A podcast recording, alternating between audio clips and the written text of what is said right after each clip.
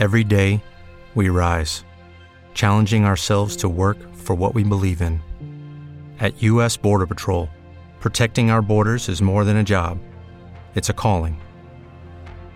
Agents answer the call, working together to keep our country and communities safe. If you're ready for a new mission, join U.S. Border Patrol and go beyond. Learn more at cbp.gov/careers.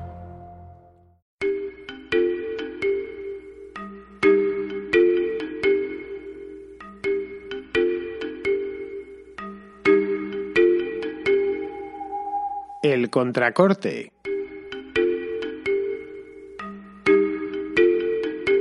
Un espacio para oyentes curiosos que quieren una respuesta. Lorenzo, un oyente de Segovia, plantea una vieja cuestión territorial, el castellanismo. Supongo que habréis oído todos hablar de él. El castellanismo es una doctrina política que propugna la unificación de todas las comunidades autónomas de origen castellano en una sola, partiendo del supuesto, claro está, de que todas ellas eh, cuentan con unos caracteres culturales únicos. Eh, soy de Segovia, pero me he criado en Toledo toda la vida, entonces en torno a la capital siempre por Castilla o lo que se denomina así actualmente. Principalmente me gustaría preguntarte por esa reivindicación que hubo hace no muchas décadas en Segovia principalmente y se conoció como comunidad castellana. Eh, defendían una, una distribución territorial marcada por ciertos personajes, reivindicando y defendiendo las tradiciones principalmente. Me gustaría que me contases un poquito más por qué esto no, no llegó a buen puerto y cuáles fueron los factores que determinaron que en Segovia hubiese este tipo de movimientos. Aparte, me gustaría saber por qué Toledo ha estado tan olvidado hasta los años 80 y nunca se le ha intentado incluir en este tipo de organización conocida como, como Castilla la Vieja o Castilla de siempre. Un abrazo y muchas gracias. Creo que todos hemos oído hablar en alguna ocasión de los castellanistas. En, Madrid eh, se ven algunos, aunque no demasiados, la verdad. Son bastante más numerosos en Castilla y León y en menor medida en Castilla-La Mancha. Supongo que también los habrá en comunidades como La Rioja o como Cantabria, que hasta 1982 formaron parte de la antigua región de Castilla la Vieja.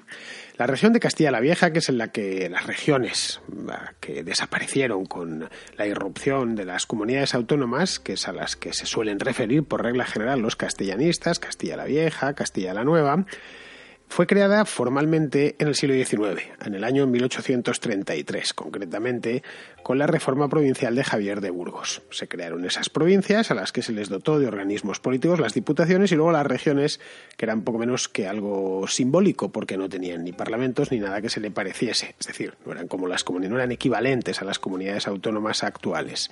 La región de Castilla la Vieja coincidía con el antiguo Reino de Castilla que apareció en la historia como un simple condado a mediados del siglo IX. Ese condado posteriormente se convirtió en reino en el año 1065 y se expandió hacia el sur. Uno de sus monarcas, eh, llamado Alfonso VI, uno de sus monarcas más importantes, la verdad, conquistó la taifa de Toledo y la incorporó a Castilla, pero creando un nuevo reino al que llamó Reino de Toledo.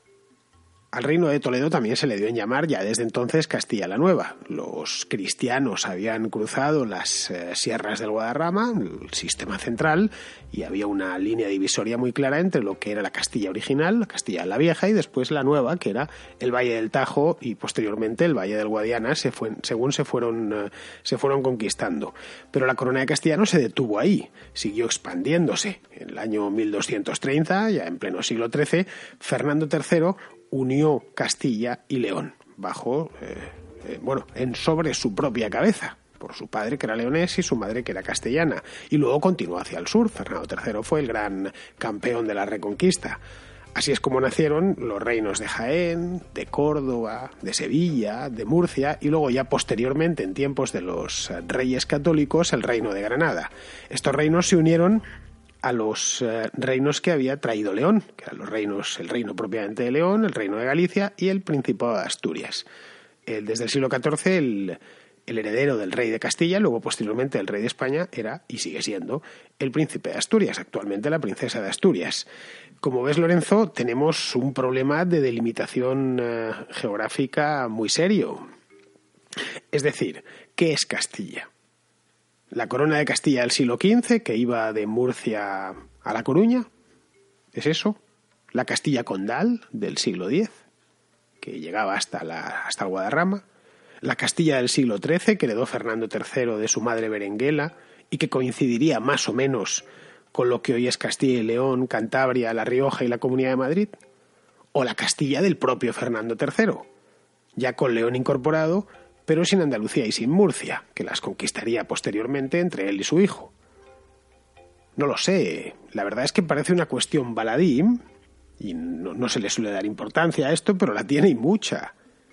Si quieres crear una región, no digamos ya una nación, una nación-estado, lo primero que necesitas es delimitar bien el territorio. Y el de Castilla, sinceramente, no está del todo bien delimitado, como puedes ver. Parece claro, y esto yo creo que no admite demasiada discusión, que Burgos o Valladolid o Toledo son ciudades castellanas. No así, por ejemplo, no parece tan claro, quiero decir, que lo sean del todo Santander o Logroño o la propia León, en la que existen peculiaridades que dieron lugar, no tan casualmente, al nacimiento de dos autonomías, la autonomía de La Rioja y la de Cantabria, y al hecho de que Castilla y León se llame Castilla y León, y no solo Castilla, o Castilla secas. Luego nos encontraríamos con otro problema que no es precisamente menor, y es el de la Comunidad de Madrid. La Comunidad de Madrid está en el corazón mismo de la Castilla histórica, por lo menos de la Castilla de Fernando III, antes de que saltase hacia Andalucía y hacia Murcia. Pero que la comunidad y especialmente la ciudad, lo que es Madrid capital, que se llama, es una hechura del reino de España, no del reino de Castilla. Antes de que Felipe II trasladase la capital a Madrid, esto fue en el año 1561, Madrid ya existía, no, se fundó entonces. Tenía incluso voto en Cortes, no es el poblachón manchego ese del que hablan algunos. Tenía voto en Cortes y tenía, se celebraban Cortes, de hecho, en Madrid con relativa frecuencia. Lo que no tenía era ni universidad ni catedral. Pero es que muy pocas eh, ciudades tenían universidad y catedral, sobre todo las dos cosas. Pero vamos, era una ciudad de segundo nivel al lado de Toledo o de Burgos. Aquí surgiría la pregunta. ¿Te está gustando este episodio? Hazte fan desde el botón Apoyar del podcast de Nivos.